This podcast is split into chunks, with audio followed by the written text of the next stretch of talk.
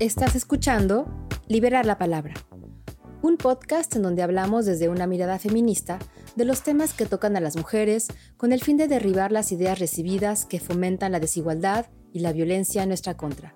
Acompáñame a descubrir cómo una sociedad menos violenta, más incluyente, justa e igualitaria es posible y tarea de todos y todas. Yo soy Greta Guzmán. Bienvenidos y bienvenidas a Liberar la Palabra.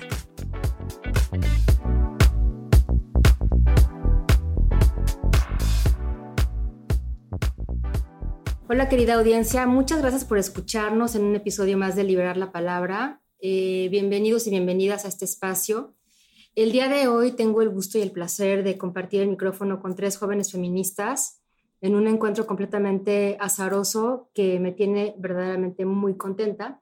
Pero antes de presentarle a mis invitadas y de entrar en materia, pues les quiero recordar que en Instagram, liberar la palabra, lo pueden encontrar como libre, liberar guion bajo la palabra. Tenemos un Twitter que es arroba librar palabra y si nos quieren contactar o nos quieren mandar un mail, lo pueden hacer a hola arroba librarlapalabra.com. Y bueno, pues fíjense que em, cómo es la vida que de pronto nos pone en el camino gente que no teníamos ni siquiera esperado conocer, pero esa es la fortuna de, de tener como Em, esta posibilidad de conocer personas todos los días. Y bueno, pues el día de hoy estoy platicando con tres chicas, se las voy a presentar ahorita, son tres chicas mexicanas de 22, 19 y 18 años. Y bueno, mejor vamos a dejar que ellas se presenten ellas solas para que ustedes sepan quiénes son. Em, hola Samara, ¿cómo estás? Hola Greta, muchas gracias por invitarnos. Eh, bueno, me presento, soy Samara, tengo 22 años, estoy estudiando etnohistoria y también soy parte de una agrupación estudiantil feminista. Eh, gracias por la oportunidad de estar aquí. Y ahorita, ahorita platicamos de tu agrupación feminista. Bueno, Samara, fíjense que tiene 22 años y estás estudiando etnohistoria. ¿Qué es eso? Es una combinación entre la metodología de la antropología y la historia para eh, trabajar ya sea más inclinado a la historia o a la antropología. Ok. Y Daniela. Hola, Daniela. Hola, muchas gracias por habernos invitado. La verdad, yo no me lo esperaba, pero me da mucho gusto estar aquí no, hombre, y hacer algo nuevo. El gusto es mío. Y tú, Daniela, estás estudiando arquitectura. Apenas voy a. Vas a empezar. Y ahorita nos vas a contar por qué, por qué estás aquí hablando con nosotros. Ok. Y Yunuen, que tienes 18 años. Sí, hola. Hola a todos y a todas. Eh, me presento, mi nombre es Junuen. Tengo 18 años y estoy estudiando la carrera de turismo. Y bueno, y fíjense que me mira con ojitos de, lo digo yo, lo dices tú, pero fíjense que Yunuen está también como coordinadora de recursos humanos en una ONG que se llama Y yo, ¿por qué no? Esta ONG, eh, ahorita Yunuen nos va a contar más acerca de ella, pero trabaja con gente joven, es una asociación donde trabaja gente joven para gente joven, con un enfoque feminista y perspectiva de género. Entonces, lo importante acá es que fíjense que la juventud mexicana, sobre todo las chicas, para mi gran sorpresa, pues están tomando la batuta, ¿no? De lo que las que ya llevamos un ratito haciendo estas iniciativas, insistiendo mucho sobre la igualdad, la perspectiva de género, de cómo se deben de comportar o no comportar, o no cómo se deben comportar, pero cómo podemos más bien ver las cosas de una diferente forma, pues qué gusto que las chicas jóvenes estén tomando esta, esta batuta. Y entonces, a ver, bueno, como ya estamos hablando de la ONG, cuéntanos, Juno, ¿en qué hacen en, y yo por qué no? Bueno, nosotros somos eh, una ONG mexicana conformada de personas jóvenes que trabajan para personas jóvenes, como ya hemos comentado y creemos en la necesidad de la diversidad y representatividad. Eh, abordamos eh, normalmente eh, con un enfoque interseccional los temas de violencia de género, embarazo adolescente, derechos sexuales y reproductivos, el empoderamiento de la mujer y la participación juvenil. nosotros, que somos de Cancún específicamente, estamos como más enfocadas en la erradicación de la violencia de género, mediante el desmantelamiento y reestructuración de los esquemas sociales, culturales y políticos. Esos son como los temas que eh, abordamos. De hecho, hace, a inicios de la, de la cuarentena aquí en México empezamos con seminarios sobre feminismo. Fueron los primeros, tuvimos 10 seminarios eh, feministas y donde cualquier mujer podía entrar. Eran completamente gratuitos y nosotros nos encargamos de contactar a activistas que quisieran pues ayudarnos. También tuvimos uno sobre el ecofeminismo, que también la verdad estuvo muy interesante. Y pues ha sido algo muy nuevo para mí porque pues nunca había... Antes estaba como muy cerrada, no me daba cuenta de muchas cosas. Y me contactó una amiga y me dijo de que pues entra, va a estar interesante. Y poco a poco yo me fui dando cuenta de muchos problemas sociales que existen y que nosotros como jóvenes a veces vivimos en una burbuja que no nos damos cuenta. Entonces, al momento de, de abrir los ojos y, salir, te das cuenta que tu mundo no es así, tu mundo es enorme. Y hay problemas que nosotros como sociedad y como gente joven debemos de empezar a, a cambiar desde, desde ahorita. Porque si seguimos como estamos ahorita, pues quién sabe qué va a ser de nosotros. Y también creo que como juventud estamos cansados de muchísimas cosas que, que se han ido, o sea, que conforme a los años pasan, siguen igual. Y, ¿Cómo qué, Junuen? Pues como la violencia de género, más específicamente la violencia hacia la mujer, como la desigualdad. La desigualdad también es un tema muy fuerte. Pero a ver, tú tienes 18 años. O sea, ¿Sí? ¿cómo fue que, o sea, cómo llegaste hasta este análisis a tus 18 años? Porque fíjate que muchas personas, hombres y mujeres, ¿eh? a sus cuarenta y tantos, cincuenta y tantos, no se cuestionan esto. ¿Cómo es, que, ¿Cómo es que tú a tus 18 años dijiste, a ver, no, hay algo que aquí no está bien? O sea, hay algo que aquí a mí no me cuadra, hay mucha desigualdad, la violencia contra las mujeres no me gusta. ¿Cómo fue que llegaste hasta a este, a este análisis? Pues? Creo que principalmente fue por mi hermana, porque mi hermana, pues, eh, me ha abierto los ojos en muchos aspectos, pero también creo que desde la experiencia es cuando te vas dando de cuenta de muchas cosas. Yo estuve en una relación de tres años con un niño, estoy muy chiquita, yo lo sé, estuve en una relación de tres años con un niño que hizo cosas que yo decía, es que esto no está bien. A ver, momento, porque yo espero que mucha gente nos esté escuchando y muchas niñas nos estén escuchando, niñas, adolescentes y mujeres jóvenes también. Eh, en tus palabras, cosas que no están bien, ¿qué quiere decir que no están bien? Era abuso psicológico. Eh, me decía, no te pongas esto, no te juntes con estas personas. Llegó como a insultarme y ahí fue cuando yo dije, es que esto no está bien y, y no me gusta y no voy a dejarme, o sea, al final, pues no, me tengo que respetar a mí primero, o sea, estoy yo primero. Claro. Y ya ahí fue cuando pues yo me empecé a dar cuenta de muchas cosas que no estaban bien en mi vida, a mi alrededor y con las personas con las que yo convivía. Entonces, pues me han enseñado a no quedarme callada y no quedarme en un lugar en el que no me gusta estar y en el que no me siento cómoda. Entonces ahí fue cuando empecé a entrar al feminismo, igual por mi hermana, porque ella fue la que me fue guiando poco a poco. Y pues yo sigo en el proceso, digo... Yo también, ¿eh? Yo también sigo en el proceso, ¿eh? No creas que esto es de que allá todas somos eruditas en feminismo. No, no, no, yo también sigo en el proceso. Y creo que es una cosa que por el momento no se ha terminado de, pues ni siquiera de cuajar, cada, cada una tiene su camino, cada una tiene su proceso. Lo importante es que pues tengamos esta posibilidad de ponernos los lentes feministas, a lo mejor, por decirlo de una manera, y cambiar las cosas para que no se queden igual. Exacto, porque a, veces eh, yo hablaba, por ejemplo, con mis compañeras de, de la escuela, hablaba de feminismo y sobre cosas eh, en la sociedad y, por ejemplo, la violencia igual en la escuela, ¿no? Que yo les decía, es que esto no está bien, o sea, no, tienen por qué quedarse calladas, que hagan un chiste machista, de verdad no está bien, niñas, o sea, no tienen por qué reírse para caerle bien a la gente.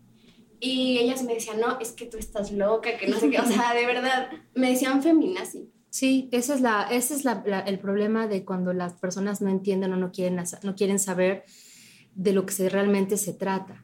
¿No? El feminismo nunca ha matado a nadie y los nazis mataron a muchas personas. Entonces, es completamente un adjetivo calificativo más que peyorativo. Oigan, a ver, vamos a poner un poquito de pausa, porque fíjense que la hermana está aquí. la hermana de la que habla Yunuen, pues está aquí con nosotros y es justamente Samara. Hola Samara, otra vez. Hola de nuevo. A ver, cuéntanos entonces cómo tú eres la influencia en esta familia, porque fíjense que Daniela también es parte de la familia y Daniela es la prima, ahorita vamos a platicar con ella. ¿Y tú cómo fue que metiste a, tus, a tu hermana y a tu prima en este rollo? Mi camino fue algo complicado porque cuando yo estaba en el último año de prepa fue cuando salió la campaña de Emma Watson, de He for She. Entonces a mí, o sea, en cuanto la escuché, algo me sonó y dije, por ahí debe tener razón. Entonces me puse a investigar pero al igual que yo, eh, lo que comenta, de que vives en una burbuja, tienes una visión que igual y no te permite eh, expandir la forma en la que piensas. Entonces me llamaba la atención, pero hasta ahí lo dejé. Y cuando entré a la universidad fue cuando en realidad me di cuenta de todas las diferencias y creo que algo que me ayudó muchísimo fue ver la desigualdad social entre el ambiente en el que yo me desarrollé en toda mi vida escolar anterior, a llegar a la ENA, que es eh, mi alma mater, y es eh, una escuela pública, ¿no? Entonces, hay como personas de todos lados, eh, se te amplía la visión de una manera gigante. Y también tuve la fortuna de conocer a, a unas amigas súper lindas que, que me ayudaron mucho en este proceso. Y pues de ahí, en, sobre todo en la casa con mis papás y con mi hermana, eran cosas que en un principio solamente llegaba y les platicaba porque tengo una personalidad en la que no me puedo guardar muchas cosas y me gusta expresarme y me gusta hablar. Entonces, así no me paraba eh, la boca con los temas que me interesaban.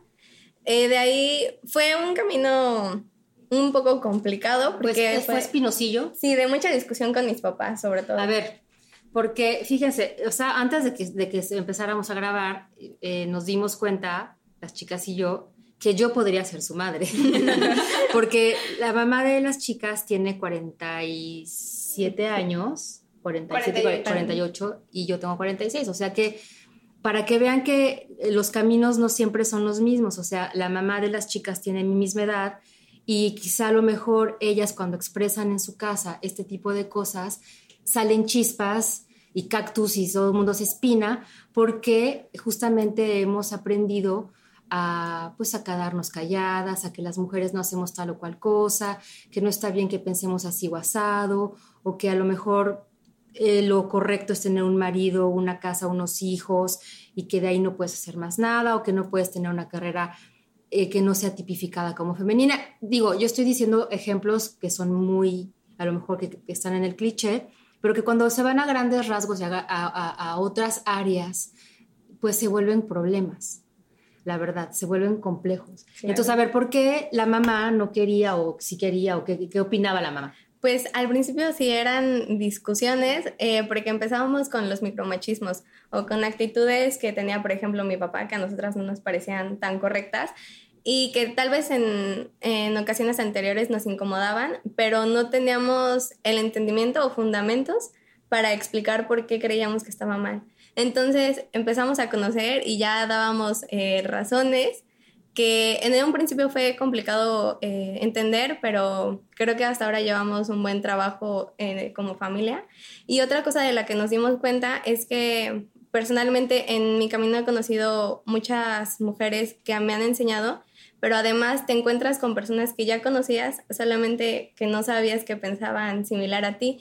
Y en un principio era eso, por el temor que todas teníamos eh, como del qué dirán o de las etiquetas que te ponían. Eh, con mis primas, tengo primas mayores.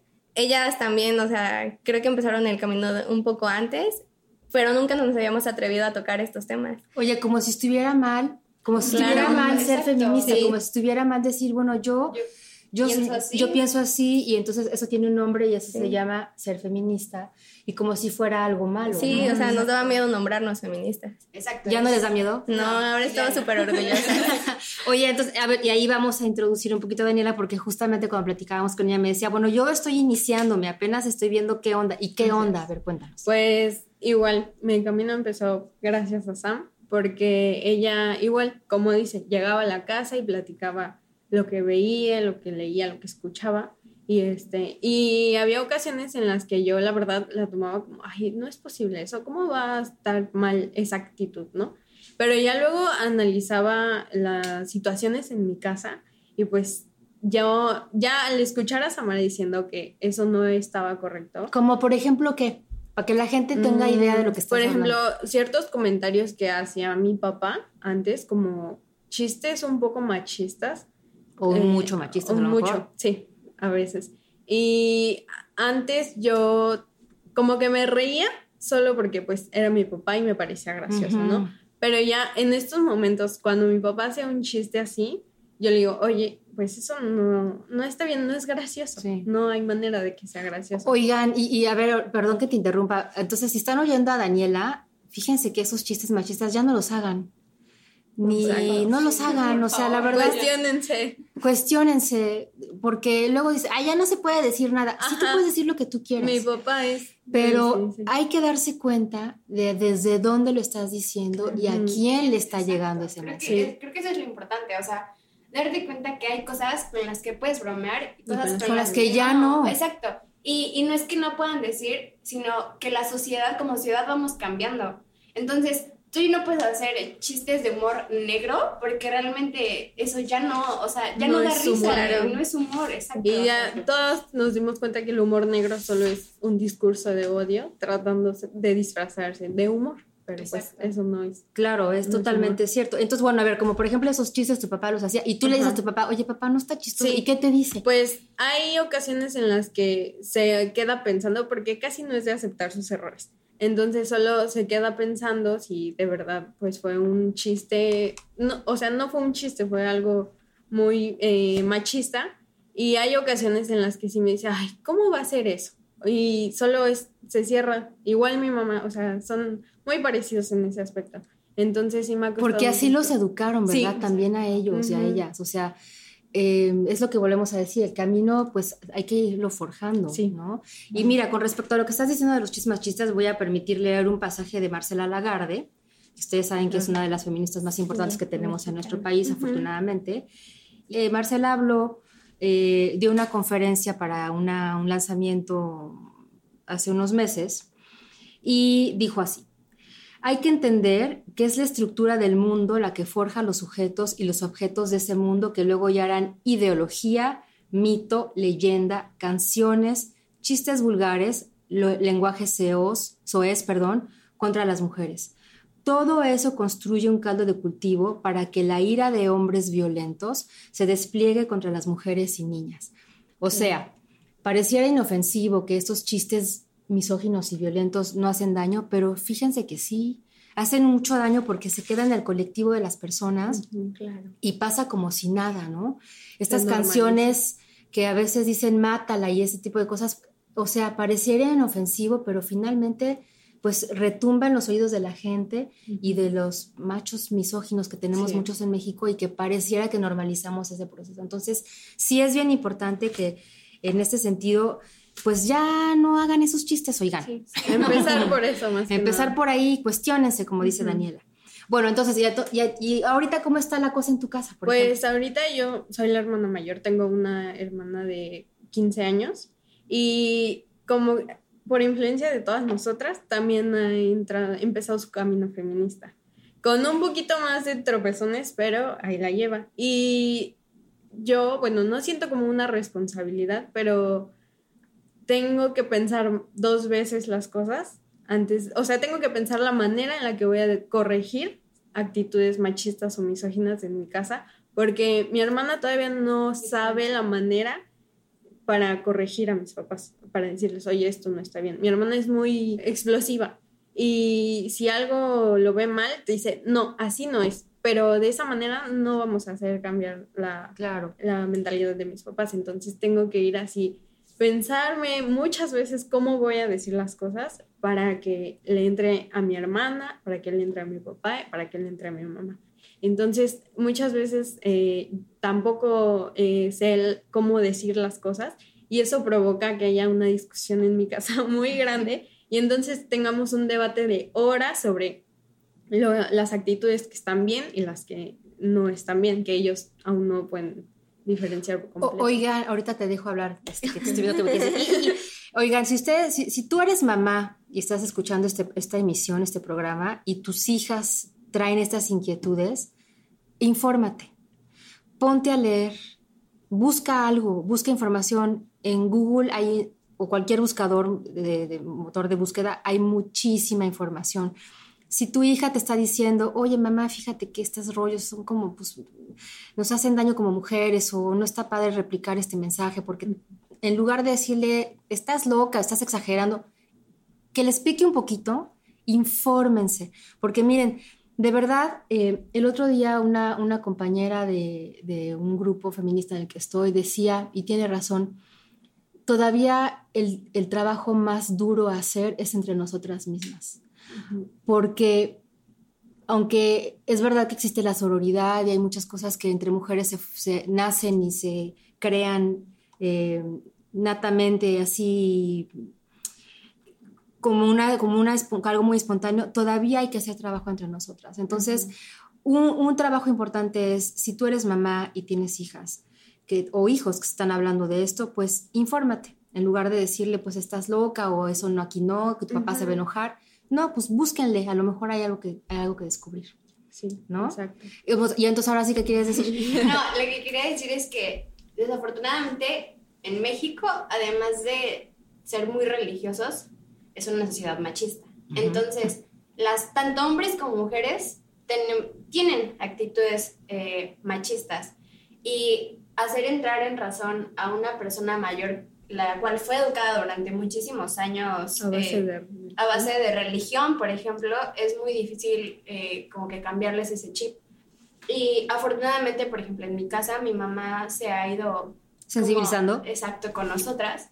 Y nosotros no tenemos tantos problemas, a veces hay como desacuerdos, pero ella nos entiende. Y de verdad eso es como algo muy bonito para nosotras el saber que, que mi mamá nos apoya y de alguna forma somos tres mujeres y un hombre. Claro. Entonces, eh, eh, mi papá, o sea, se tiene que, que acoplar a nosotras, porque si no, estaríamos en guerra todo el tiempo. Oye, ¿y ustedes creen que tu papá, por ejemplo, cuando está escuchando, pues aquí el run, run, run, run, run, ¿ustedes creen que ha modificado, que ha abierto su mente o que a lo mejor va al trabajo y dice otro tipo de cosas? ¿Has visto algo así, Samara? Sí, bueno, para solamente quería, para ponerlos en contexto, de la familia que estamos hablando, somos cinco mujeres y un hombre eh, de la familia del lado de mi mamá. Entonces, claro que todas estamos intentando revolucionar, eh, todas las niñas de mi generación. Y pues sí, o sea, esperemos que, que todo vaya bien. Eh, con respecto a mi papá, y no solo con mi papá, también amigos, primos, eh, que les vas platicando, yo sí veo cierta apertura, mm, obviamente no de todos, pero de algunos que sí han ido cambiando el discurso eh, con el que se manejan día a día. Y justo mi papá a veces cuando no sabe si lo que dijo fue correcto o cuando quiere hacer algún regalo o cuando quiere eh, felicitar a, a, alguna de las colaboradoras, siempre nos pregunta cuál es la manera correcta en la que me debo dirigir a la gente. Exacto. Entonces... Ya se cuestiona. Claro, muchos ya se cuestionan. Eh, también, te repito, amigos y primos cuando no saben eh, de qué manera manejarse, o sea, si tienen dudas, saben que nosotras estamos siempre abiertas a resolverlas. Entonces te dicen como, oye, es que hasta qué punto, eh, para nosotras parece muy obvio, ¿no? Pero una vez me preguntaron, ¿hasta qué punto sé cuando estoy siendo insistente o cuando ya le estoy hostigando? Son cosas, eh, límites que para nosotras, repito, son obvios, pero pues para muchos otros a veces no. Y entonces, a ver, con, con, o sea, con respecto a este tema, ¿qué mensaje le pueden decir a, la, a, a las chicas que están escuchando? ¿En qué, en qué momento eh, una se tiene que sentir incómoda o no cuando alguien te está pues que a lo mejor queriendo ligar o Pues, queriendo decir creo algo. que eso ya es algo más como personal, porque eh, puede que, no sé, por ejemplo, para mí, eh, dos veces que yo diga no, no quiero, ya sean suficientes, pero a lo mejor Jun tiene con una, o a lo mejor Sam es más eh, paciente, tal vez, no lo sé. Yo voy a Entonces- estar un poco en desacuerdo contigo. Yo creo que si desde la primera ustedes se sienten incómodas y dicen que no, es, que no. no. Exacto. Claro. No Definitivamente. es no. Siempre. Siempre. Entonces, cuando tú no quieres es no. Y hay una palabrita que, que hay que aprenderse de memoria, que es el consentimiento. Si tú consientes, va.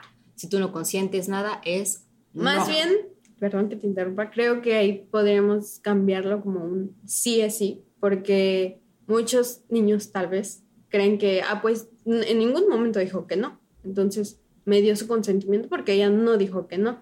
Pero el no no, no es solo un no. O sea, puede decir, puede eh, parecer como un, em, pues ahorita no quiero o mm, este, tal vez hoy no. bueno, no sé cómo decirlo, la verdad. O sea, Mira, lo, lo que que no pasa es esté que presente la palabra no, no significa que, que haya El, problema es que a lo mejor en las sociedades en las que vivimos hemos aprendido a que las mujeres, pareciera que cuando la mujer te dice que no es que es que sí. Claro. Y pues no, exacto. tenemos que empezar a cambiar es- esa forma Sí. también de ver las cosas. Si una mujer no consiente, pues es no. Aunque tú no des tu palabra, aunque tú no quieras, Sí. tú- hay muchas maneras de decir, que no. Que no eh, hasta incluso. el lenguaje corporal también habla y entonces no es no. Esos son mensajes importantes que tenemos que hacer pasar a las chicas para que se pongan la pila Claro. y, y pues no, no se confundan. No, y sobre todo que no se queden, o sea, que no se queden calladas. Creo que es lo principal. O sea, que si de verdad no estás cómoda en el lugar, con las personas no estás cómoda, irte o decir no. O sea, no, No. no tener miedo de nada, porque por, por ponerte en tu lugar y por decir no quiero, no te va a pasar nada. Así es. Y estoy segura de que en el camino te vas a encontrar a muchas mujeres, a muchas compañeras que van a estar ahí para apoyarte. De acuerdo. Entonces, sin miedo, niñas. Sí, sin miedo. Oigan, a ver, platiquemos un poquito de su educación. ¿Qué están estudiando? ¿Qué están haciendo? Bueno, eh, estoy estudiando his- etnohistoria y en un principio eh, me quería enfocar a temas coloniales exclusivamente. Después me di cuenta que podíamos dirigir los estudios eh, hacia mujeres porque hay un hueco enorme en la historiografía del inicio de la humanidad en donde la historia, como muchas otras ciencias, las han hecho de hombres para hombres y a las es. mujeres se les invisibiliza o se les deja de lado.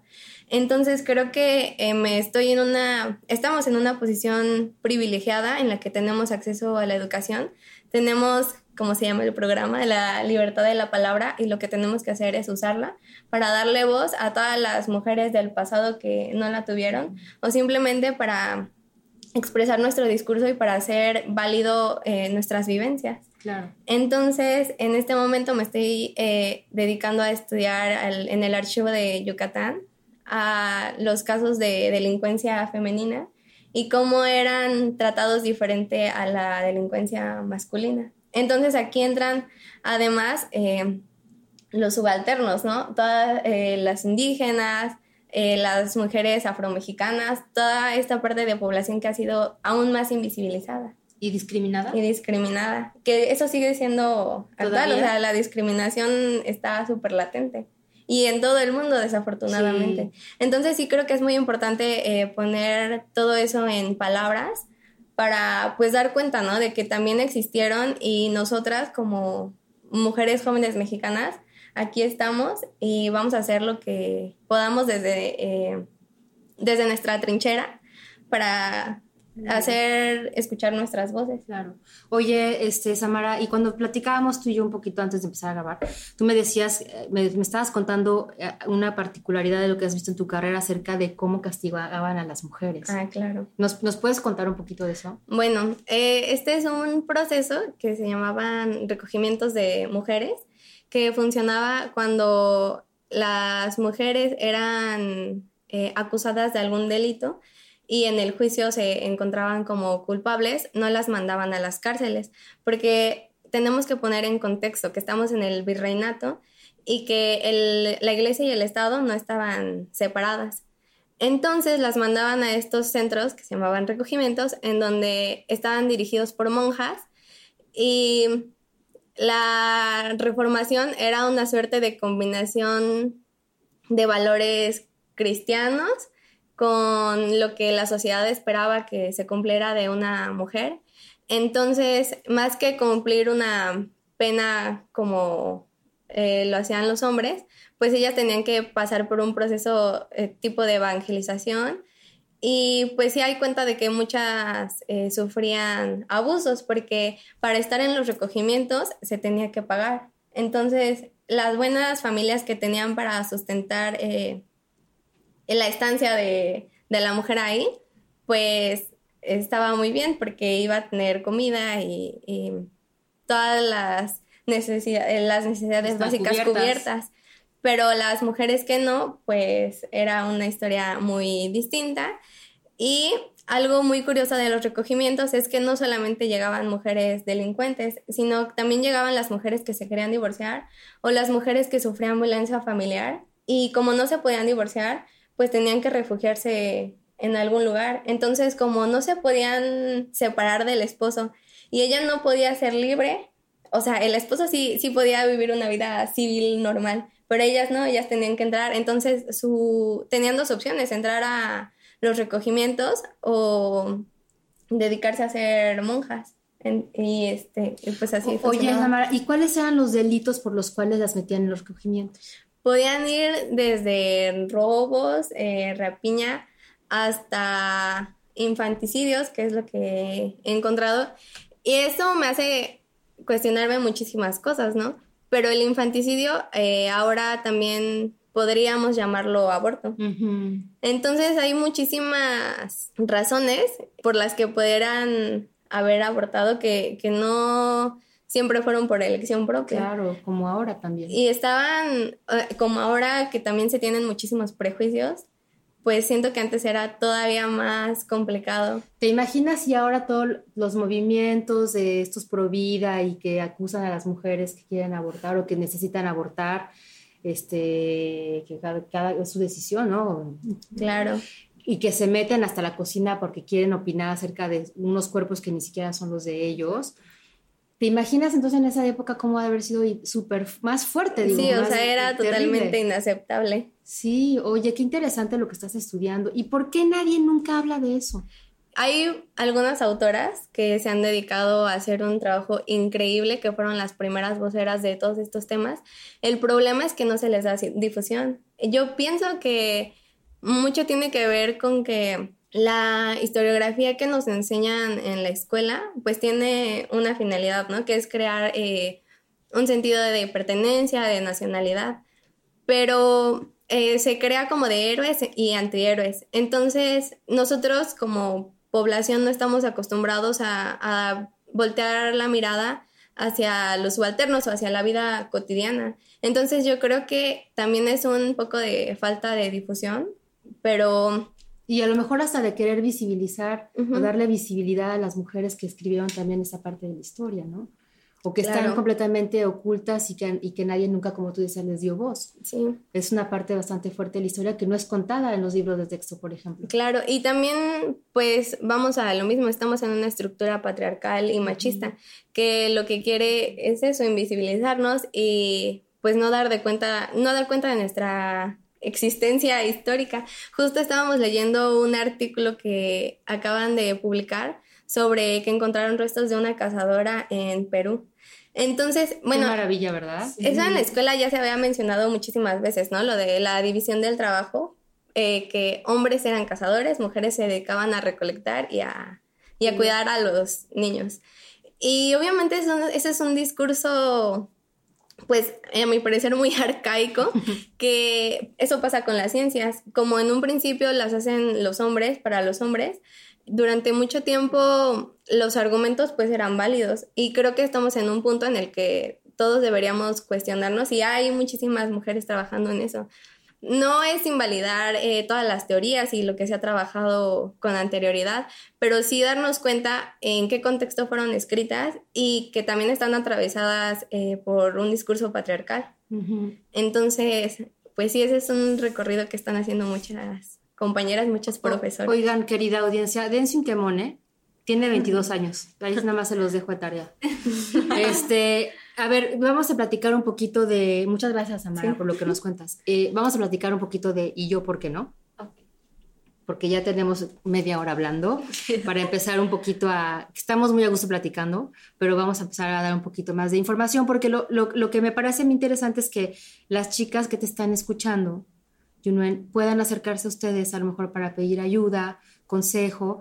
Em, yo estaba viendo su Instagram, tienen en el Instagram que se llama y yo por qué no NG o NG, para que se metan ahí y vean todo lo que están publicando. Hay posts acerca del antigrito feminista, acerca del Día Mundial para la Prevención del Suicidio, el Día Internacional de la Mujer Indígena, o sea, la importancia de darle visibilidad a estos temas y a estas mujeres que son nuestras mujeres mexicanas y a lo mejor también del mundo, pues porque hay mujeres indígenas en muchas partes de Latinoamérica y de otros países también, o sea, ¿por qué están ustedes hablando de esto y qué es lo que están buscando?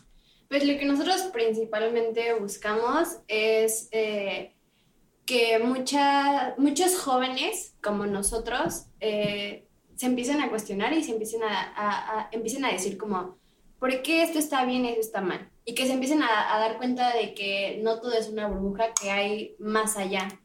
Y que no porque no te afecta a ti directamente como persona, significa que no existe.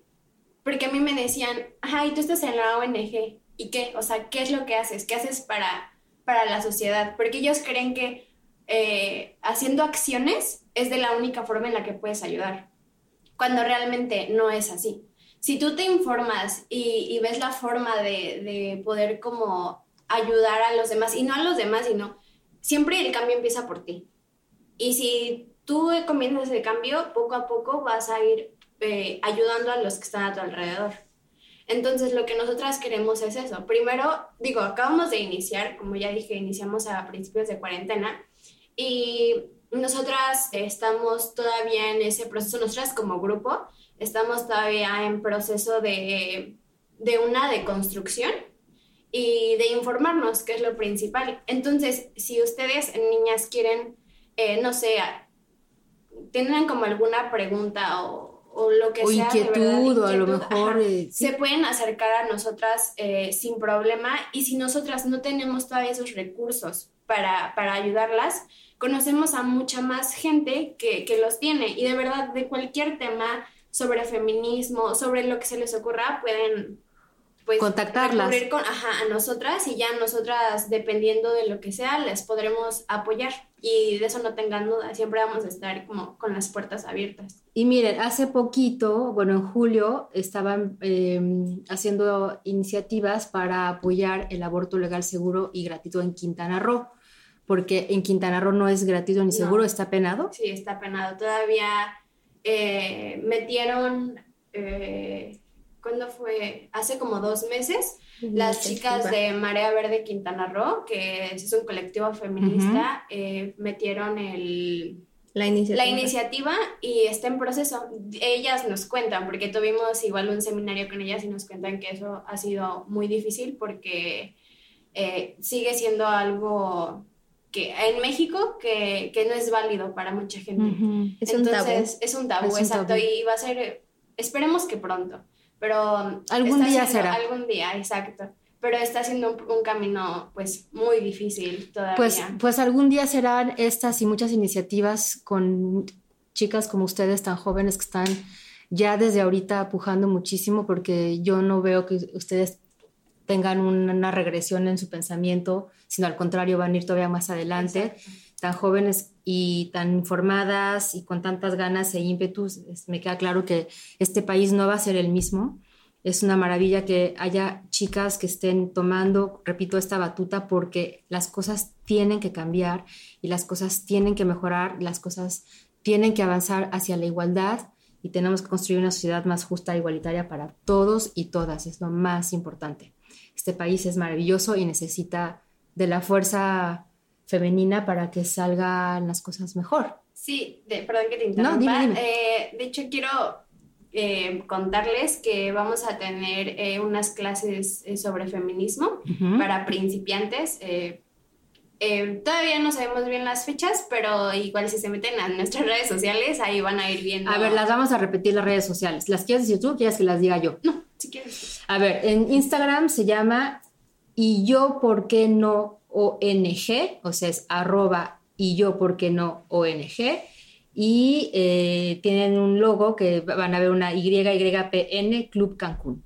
Entonces, eh, pero aunque no vivan en Cancún, aunque estén en España y aunque estén a lo mejor en Perú escuchándonos o en Estados Unidos o en donde sea que estén que hablen español o que entiendan español, si las quieren contactar, contáctenlas a ellas y si no me contactan a mí con mucho gusto les paso los datos.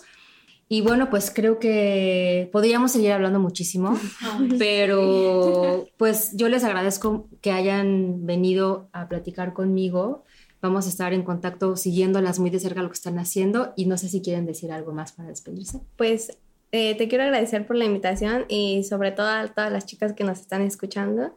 Eh, se pueden acercar, ya les dieron las redes sociales de la organización y que busquen a su alrededor eh, personas de quien apoyarse si es que van empezando y si no, pues también que le extiendan la mano a las compañeras porque este es un camino súper bonito, pero es aún más lindo cuando lo haces acompañada y pues que no tengan miedo de aventarse, de aprender. Eh, es, un es un camino que a todos nos cuesta trabajo porque debes cambiar la realidad con la que creciste, pero siempre es para mejorar, siempre vas a aprender algo nuevo y vas a conocer muchísima gente, vas a ser amigas para toda la vida y es algo muy bonito, entonces las invito a que sin miedo se avienten. Claro, gracias, Amara. No, gracias a ti por habernos invitado. La verdad, yo no Tenía mucho miedo de venir al principio porque yo pues apenas estoy iniciando en todo esto. Pero, es muy importante porque fíjate, este, aquí habemos caminos de todo, ¿no? Tú que estás iniciando y que te estás dando cuenta que a lo mejor estas, esto te abre puertas en otros sentidos, es muy importante y no hay que tener nunca vergüenza del camino que estamos iniciando. Un día yo también inicié y yo ni soy experta ni mucho menos, ¿eh? O sea, yo nada más hago lo que, lo que amo y lo hablo del corazón porque es lo que verdaderamente pienso y creo. Claro. Y pues cada quien se construye su camino. Entonces, qué bueno que veniste a hablarnos de, tu, experiencia. Muchas gracias a ti. Y bueno, niñas, dejen todo, al lado todos esos prejuicios o el qué dirán de si tomo el camino feminista. De verdad, si se dan cuenta, va obviamente, como ya mencionamos, va a ser un proceso difícil y largo pero de verdad van a llegar a una plenitud muy increíble y muy bonita sobre todo. Y Greta, muchísimas gracias por invitarnos, de verdad. Podríamos hablar muchísimo, Yo sé. pero... otro, otro día vamos a hacer otros programas porque eh, nada más la verdad es que no profundizamos en muchas cosas de las que podríamos haber profundizado porque hay, mucho, hay mucha, mucha tela de la que cortar, pero eh, para un primer acercamiento me parece que es un ejercicio muy bonito y bueno, pues espero que les haya gustado tanto como a mí escuchar a estas tres chicas jóvenes mexicanas feministas y pues de alguna manera el futuro de nuestro país creo que está asegurado en ese sentido. Les mandamos muchos abrazos desde, donde, desde, aquí donde estamos nosotras tres, desde la hermosa República Mexicana, a donde se encuentren y hasta la próxima. Hasta luego. Adiós.